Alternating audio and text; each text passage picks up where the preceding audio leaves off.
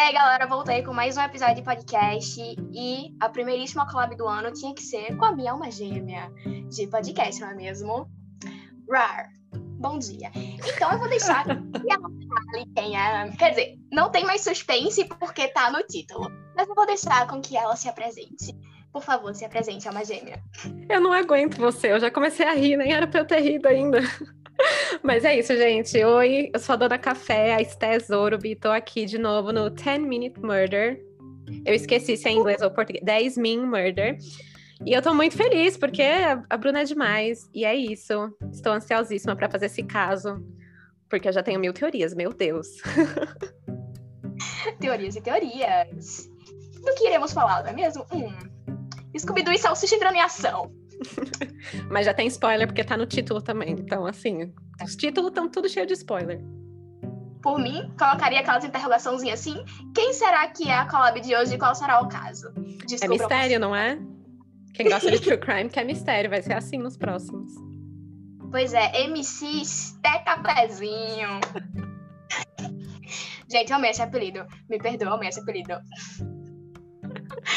ok, ok, ok. Vamos começar, vamos começar chega de, de piadinhas.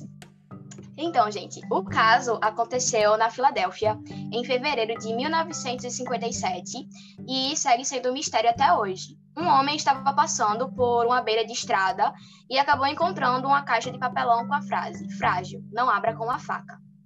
Vocês já imaginam o que é que ele encontrou dentro, né? O que será?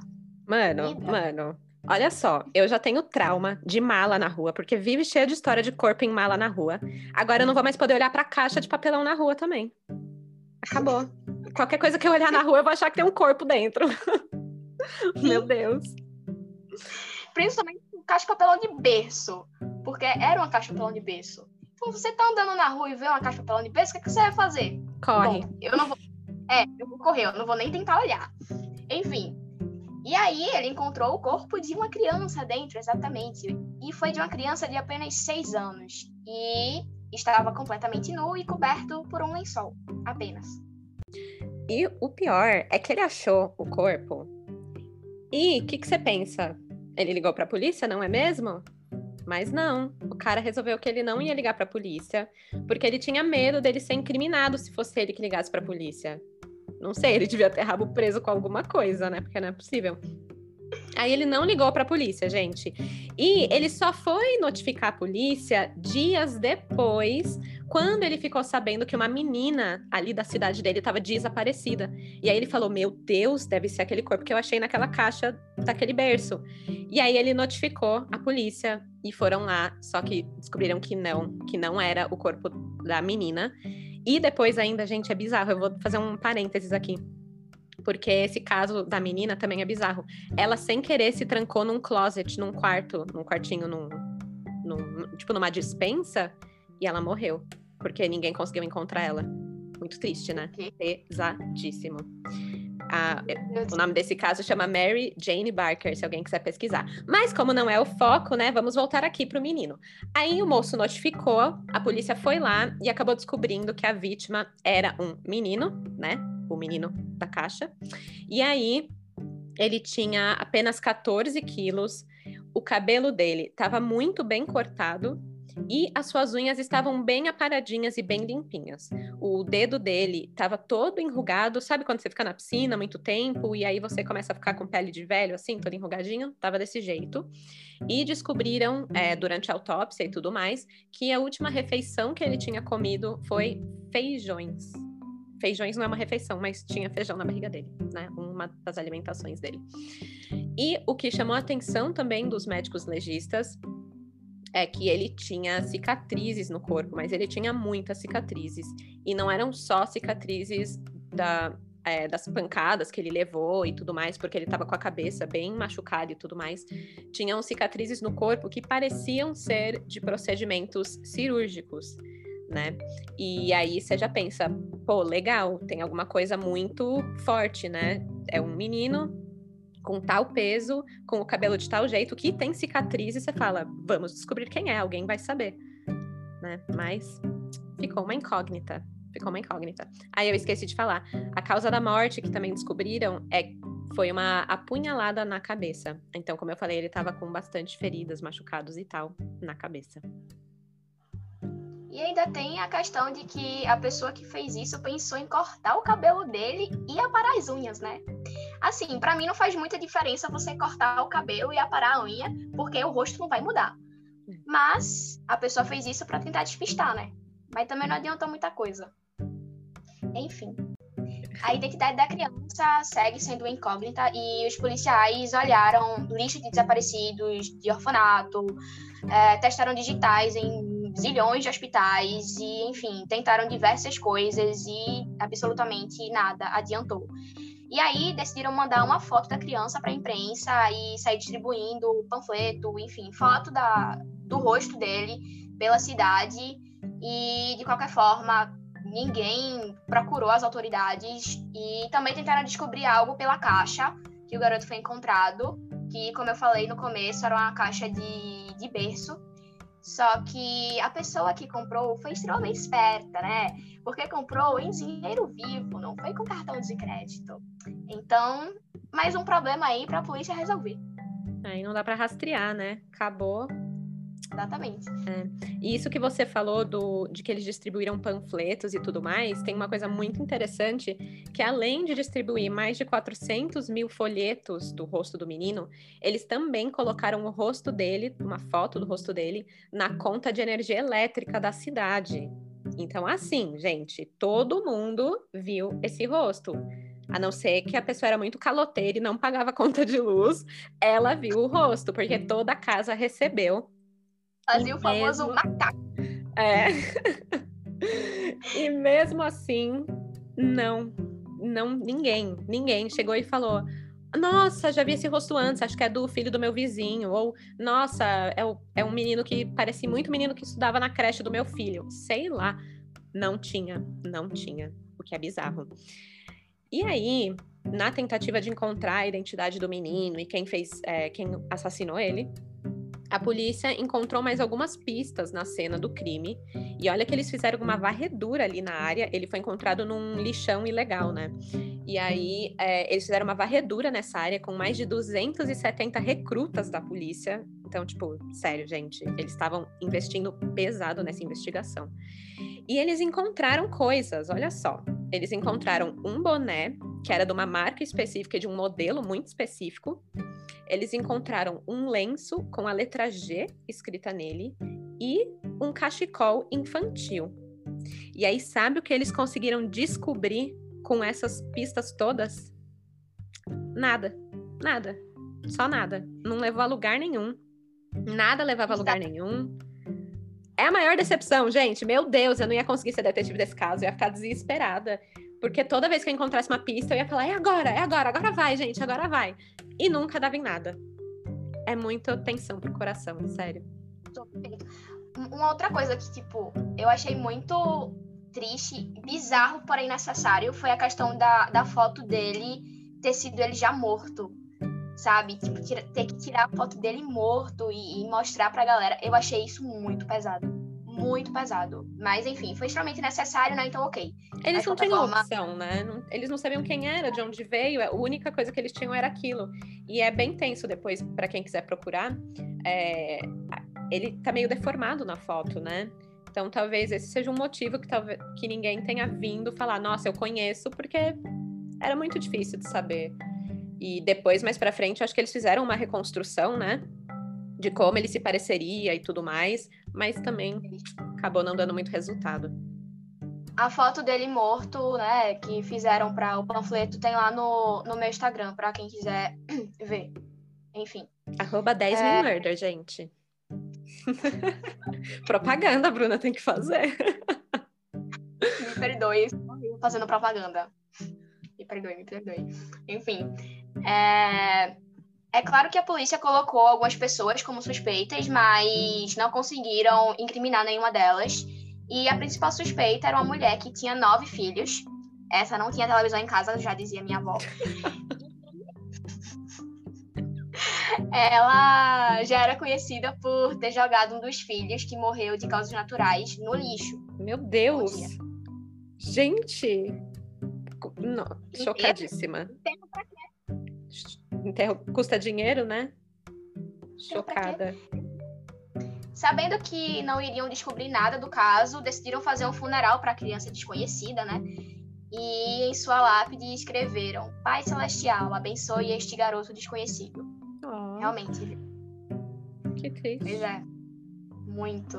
É. Bom, tinha um moço que se chamava Hamilton Bristol. Ele era um funcionário do escritório do médico legista desse caso. Então ele meio que acompanhou assim desde o começo quando o corpo do menino desconhecido chegou. E ele foi uma das únicas pessoas que continuou buscando pistas mesmo depois do caso ter sido dado como encerrado. Só que ele também não achou nada. E ele chegou a recorrer a um médium, tipo Pique Chico Xavier, assim, que disse que o menino morava em um orfanato. Então, aí, a partir dessa dica, o Bristol visitou o local onde tinha um orfanato ali perto do lixão, que se eu não me engano ficava tipo a uns dois quilômetros de onde o menino foi encontrado. E quando ele visitou esse lugar, gente, ele viu um berço parecido com o da caixa e também cobertores muito semelhantes ao cobertor que foi encontrado enrolado no menino. Então ele ficou tipo, meu Deus, achei o lugar.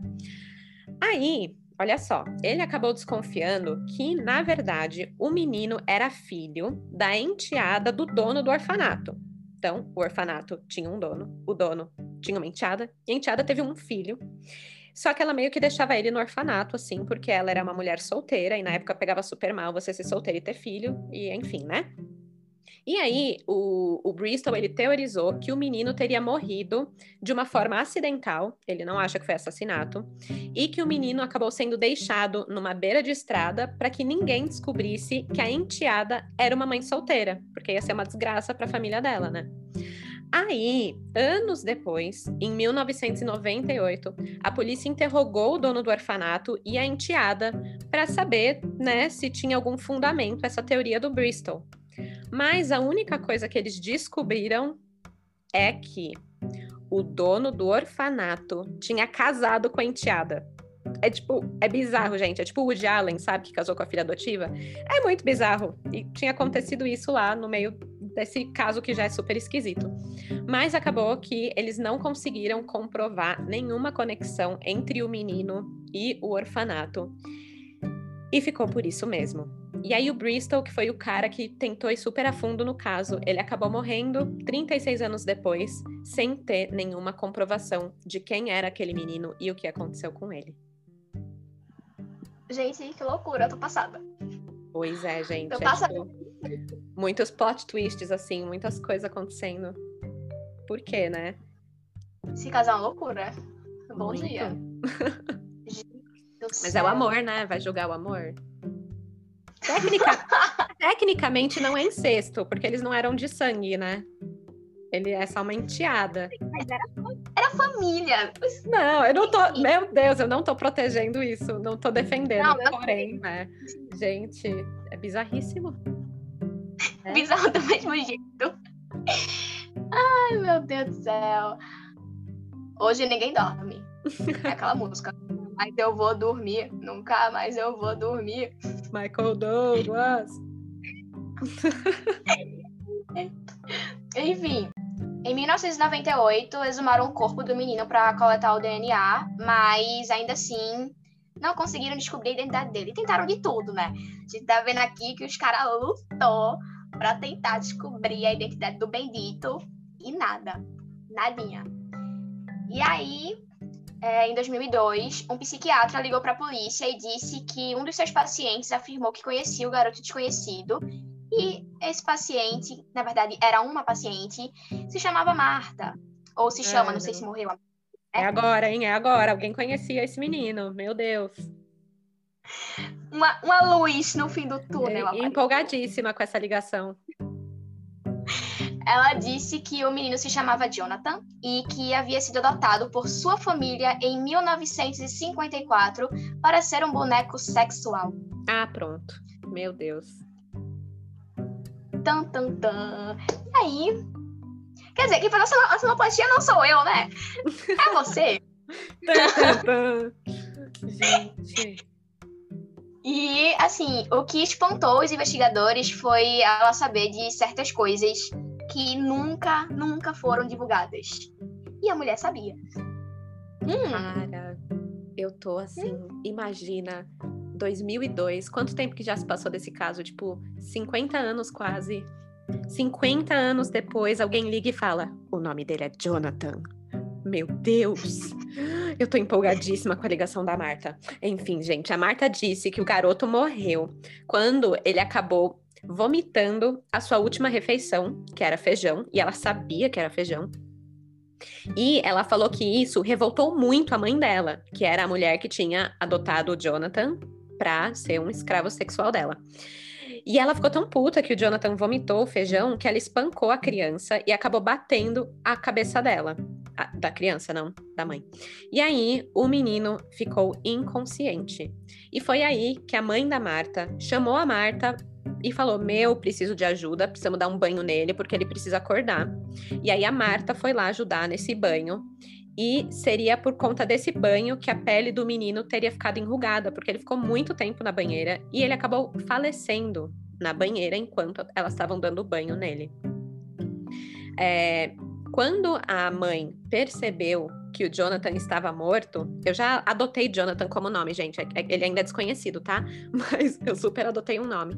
Aí, é, quando ela percebeu que ele estava morto, ela cortou o cabelo dele, porque o cabelo dele era mais compridinho e ela queria dificultar a identificação dele. Então, ela foi lá e, ó, meteu a tesoura e cortou o cabelo dele. E a Marta contou tudo isso muito detalhadamente para a polícia, o que fez a polícia acreditar nela meio que assim na hora, porque eles não tinham vazado todas essas informações, sabe? Ninguém sabia do feijão, ninguém sabia que ele estava enrugado. Tinha muita coisa que ela falou que só a polícia mesmo. Então falaram: "Meu Deus, é isso? É isso, Marta, resolvedora de casos." Essa mulher que é a luz da nossa vida. Só que. Sempre tem isso aqui, vida... né? Sempre tem. É. Só que o grande problema desta luz é que ela sofria de uma doença mental. E aí, quando a polícia foi até a sua vizinhança perguntar sobre essa adoção que ela falou e tudo mais, todo mundo olhou assim que porra é essa? Não, não, apareceu menino nenhum aqui, a gente nunca viu menino nenhum morando com eles. Então a polícia ficou, estou em dúvida, será que devo acreditar ou será que não devo acreditar? Porque fica aquela coisa, né? Doença mental, mas ela sabia de tudo. Hum, e aí, o que é que deu? A polícia preferiu acreditar na vizinhança e descartou absolutamente tudo que a mulher falou. Eu fiquei muito revoltada com essa parte dessa história. Eu não aceito. Não não vou aceitar isso. Sabe por quê? Se liga nisso. Imagina só que você, credo, eu não vou falar você, né? Mas imagina que alguém aí que você conhece adota uma criança para servir de boneco sexual. Você não vai sair pela vizinhança desfilando com essa criança. Você não vai deixar as outras pessoas verem essa criança. O, que você quer é que todo mundo ache que essa criança não existe. Você vai trancar ela no porão e você vai deixar ela lá. Então é óbvio que a vizinhança não viu a criança, entendeu? Tipo, gente, para mim a Marta é a chave desse caso, mas a polícia real resolveu que não tinha como comprovar isso, né? E... Também tem a questão de que doença ela tinha, tá ligado? Porque dependendo, ela pode ser, tipo, lúcida e ter falado realmente a verdade. É, uma doença mental não impossibilita a pessoa de, de, de poder ter, lucidez, né? Que nem você falou. Tipo, não quer dizer isso. É, eu tenho um tio que ele é esquizofrênico, né? E tudo bem, ele tem os momentos dele que ele tá totalmente fora da realidade, que ele acha que. Uma vez ele falou que o gato preto da minha avó tava falando com ele, chamando ele para ir para Marte. Então acontecem esses momentos assim que ele é super, né, fora da real. Mas, gente, nos outros dias ele é super uma pessoa normal sabe quem ele é, sabe quem é a família dele, sabe tudo que tá acontecendo, sabe o nome de todo mundo. Então, cara, ela podia ter um monte de doença e isso não quer dizer que ela tá mentindo, né? Enfim. Exatamente. Eu fiquei muito brava. Eu fiquei muito brava com a polícia. Eu tô. Duas. Não, eu Sempre. tô muito. Quando não ficamos bravas com a polícia? Tem esse porém também. Quando? Não, true crime só me faz passar raiva, entendeu? Eu não sei porque eu gosto disso. Eu gosto de passar ódio. A força do querendo quebrar o computador. Muito. Nossa, sério, para mim é Jonathan. Eu super adotei o nome dele. Aí, enfim, né, gente? É isso. Desolada com a polícia. Porém, né? O bom desse caso, em um certo sentido, é que as pessoas parecem não desistir dele. Então, no começo de 2016, o Centro Nacional para Crianças Desaparecidas e Exploradas fez uma reconstrução forense do rosto dele. E aí colocaram isso no banco de dados dele, deles, né, para ver se alguém poderia reconhecer o rosto dessa criança ou se poderiam achar uma, um, um match ali com um nome e o rosto dele e tudo mais. E também em agosto de 2018, a Bárbara Ray Venter, que foi a genealogista genética que ajudou a identificar o Golden State Killer, é, usando uma técnica de perfil de DNA, ela disse que ela estava tentando usar o mesmo método para identificar o menino da caixa. Então, gente, ainda tem esperança no fim do túnel tem luz, tem muita tem luz. Casos que, que, dá, que a galera descobre muito tempo depois causa do DNA, então é aquela coisa, né? Por Sim. favor. Esse caso mesmo do Golden State Killer, que ela ajudou a identificar, ele foi de muitos anos. Se eu não, se eu não me engano, eu posso estar falando besteira. Eu acho que foi dos anos 70, o Golden State. E ele só foi identificado, tipo, ano passado. Não, estamos em 2021, ano retrasado. Então, passou muito tempo, mas conseguiram, sabe? Esse, essa técnica, eles pegam, é, por exemplo, você manda lá o seu DNA para um lugar para você descobrir seus ancestrais, de onde você veio, a sua descendência e tal, né? E aí eles conseguem relacionar isso com outras pessoas que já mandaram também, e aí meio que saber se alguém está relacionado com alguém. E como eles têm o DNA do menino, vai que alguém já fez esse, alguns testes desse e conseguem identificar, né? Aí imagina, você descobre que você é relacionada ao menino da caixa. Ele é o seu tatara, tatara, tatara, vô? Não, pera, ele não era vô, né? Seu tatara, tatara, tatara não, primo. Com sete anos de idade. Precoce. Sim. Pode ser? Ai, será? Imagina. Imagina a gente velhinha, capengando já e descobrem que o menino realmente era o Jonathan e que a Marta tá certa. A Marta tá certa. Já falei. Tá mais que comprovado na minha cabeça, aquelas, né? Não, brincadeira. Eu e você, Marta. Eu sou muito time Marta, gente. Sou muito. Sim. Mas é, eu tava vendo uma outra teoria também, que é sobre a venda dele. Porque a, a, polícia tinha entrevistado alguém lá, algum vizinho, algum chefe de alguém, que falou que já, o, o moço já tinha oferecido o filho, tipo, para comprarem dele o filho, sabe? E era um menino loirinho, meio da idade do menino desconhecido, o menino da caixa e tal. E aí acham que ele pode ter sido vendido e ser abusado, maltratado e acabou morrendo também. Que, né, infelizmente acontece. Principalmente naquela época, né? Sim. Bom, pelo menos a ciência avançou e dá para ter mais esperança do que naquela época. Pelo menos isso. E que, foi como tu falou, ainda tem gente querendo descobrir quem é o menino assim como todos nós. Amém. Eu, eu quero, eu sou essa pessoa. Sim, eu também. Ai, pelo amor de Deus. Caso não solucionado, você, você vai dormir. Em vez de contar carneirinho, você fica, meu Deus, o que aconteceu? Será que, né? Quem será que fez isso? Quem será que não fez? E tá hum. indo por todas as linhas investigativas possíveis. Tipo, eu fiquei nessas, né? Porque, gente, a Bruna me passou esse caso assim, vamos fazer esse caso aí, eu, tá bom. Aí comecei a pesquisar, era tipo meia-noite, eu não conseguia mais dormir. E aí, uma, uma das pistas que eu fiquei, não é possível é que o, o, boné que acharam na cena do crime, ele era mais específico, assim, né? Tipo, ele tinha umas medidas específicas, uns modelos específicos, e eles acharam quem fabricou o boné. Aí falaram, pronto, né? Vamos achar. Aí a moça falou, nossa, eu lembro desse cliente, porque ele pediu um boné muito específico. Aí falaram, legal, qual é o nome dele? Aí ela, ih, não lembro. Mas como é que ele pagou? Você não tem a notinha fiscal? Ah, ele pagou em dinheiro. Aí ela, tipo, meio que deu uma descrição desse cliente, né? Era um homem assim, assim, assado. Só que nunca acharam a pessoa também. Aí você fica tipo, mano, esse caso todas as pistas não dão em nada. É muito angustiante. Eu sou. Chega na porta, bate e ninguém atende. É basicamente ninguém isso. Eu vou Quase. arrombar a porta, entendeu?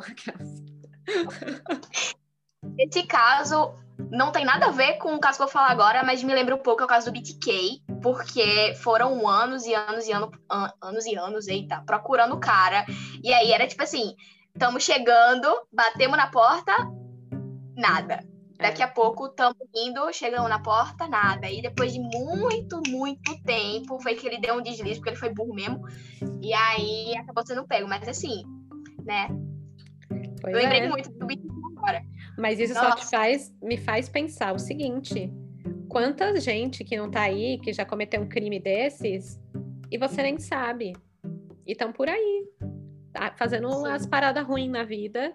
Pode estar do seu lado aí no, no mercado, comprando uma maçã na paz, e você nem sabe. É Também, tipo, tem a questão de quando criança desaparece, isso, no meu ver, é, que a justiça tem seus escolhidos, tá ligado? Eles escolhem quem vão procurar. E eu tava. Meu último episódio de podcast foi sobre o Rui Pedro. E até hoje ele também tá desaparecido. E assim, ele e a Madeleine McCann desapareceram no mesmo país. E a Mad, ela teve aquela repercussão toda. Força Tarefa, Bombeiro, FBI, o cara quatro procurando ela. E assim, não encontraram, mas ainda assim foi muita procura e pro Rui Pedro nada. E olha que ele era de Portugal e é a, a média era estrangeira. Então, são, são esses casos que me fazem pensar nisso da justiça escolher quem vai procurar não vai procurar e vamos dar mais foco nesse, não vamos dar mais nesse, esse aqui é família rica, esse aqui não é. Aí fica nessa. É aí que você falou uma coisa muito especial é a questão também da classe, né? Porque os pais da Mad eram médicos super influentes, tinham muita grana. Eles conseguiram injetar muito dinheiro na busca dela na mídia, meu. Eles viajaram o mundo fazendo propaganda do desaparecimento dela para ver se alguém achava. Já o Rui não tinha tudo isso, não tinha esse cacife todo e ficava meio, né, ali só se realmente a polícia e a justiça fosse atrás, mas eles não tinham esse mesmo, né, poder que a família da Mad tinha. O que é muito triste, né? Porque todo mundo merecia o mesmo tratamento, é tão importante quanto duas crianças e. Justiça para todos, né? Bem entre aspas. Demais. Bem entre aspas. Eu tô vendo a Bruna fazendo aspas aqui pelo Zoom, assim, ó. Aspas. É tipo assim, eu tô falando e eu concordando só com a cabeça aqui, ó. É, então, às vezes eu esqueço que é só áudio, eu fico, meu Deus, eu preciso falar, pera. Mas é, gente, muito tenso, muito triste. E agora eu quero ficar procurando eternamente por pistas do menino na caixa de Filadélfia. Tadinho, fiquei Todos com muita dó. Pistas novas sobre o menino da caixa. Atualizações do caso. 2021. É... Não, eu só fiquei muito triste real com esse caso. Fiquei muito abalada descobri que eu sou extremamente ansiosa, eu sempre me achei uma pessoa muito controlada, mas eu fiquei muito ansiosa com esse caso, eu fiquei, meu Deus, e, e precisa ter continuação. Espero muito que um dia descubram pelo menos o nome dele para poder trocar lá. Imagina, o cara é lembrado como o menino desconhecido, tipo, é muito triste, né? Pelo menos um nome para ele e e é isso. Já fazem quase 70 anos, né? Então, muito feliz por pessoas que ainda estão lutando para que o caso dele seja descoberto e que ele seja não encontrado, mas que o quem fez isso também seja encontrado. Já deve ter falecido, né? Imagino eu, mas espero muito que a pessoa tenha tido um, mínimo de pingo na consciência e tenha contado e confessado para alguém, tipo, perto da, da, da data dela morrer, e que essa pessoa venha e fale: Gente, eu sei tudo sobre esse caso, a Marta estava certa. Porque a Marta tá certa. é isso. Forever. Team Marta, Marta. para sempre. Ah, e pior que eu fui tentar pesquisar sobre a Marta, só que não revelam o sobrenome dela, né? Só falam que era uma paciente chamada Marta. E aí eu fiquei com mais ódio ainda, porque eu queria saber quem é a Marta. Mas enfim, né? Muito triste o Marta caso. está em nossos corações, porque é. ela é a verdadeira. A Esqueci a palavra, é isso aí. É isso aí.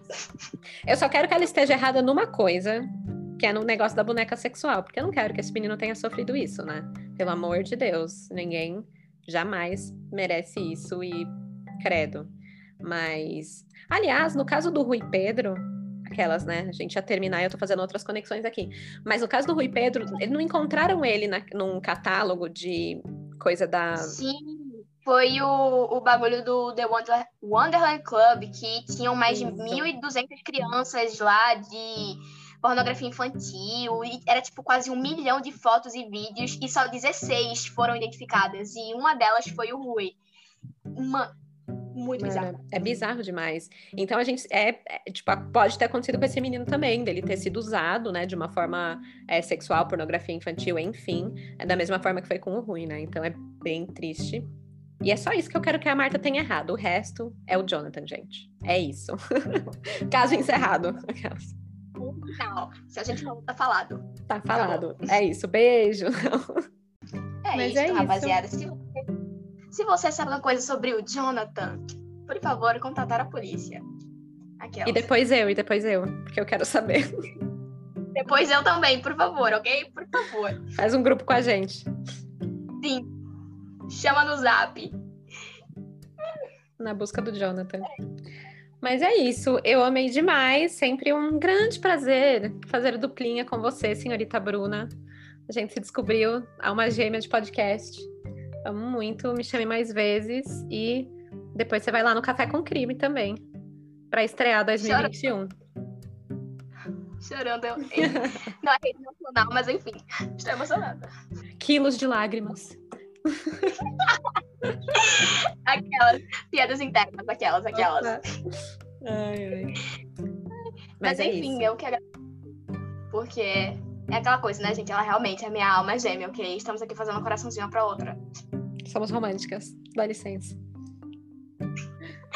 Rar, eterno, ok? Nor. É nóis. Quem não entendeu, vai escutar Bárbara dos Prazeres lá sim, lá no Café com Crime que eu fiz junto com a Bruna e tem muitos roar pra vocês entenderem nossa piada aqui, ó. tem pra muito mistério. É. Ai, vocês vão ver muita gente ou no podcast da outra, graças a Deus, entendeu? Amém. Eu amo. E é isso, gente.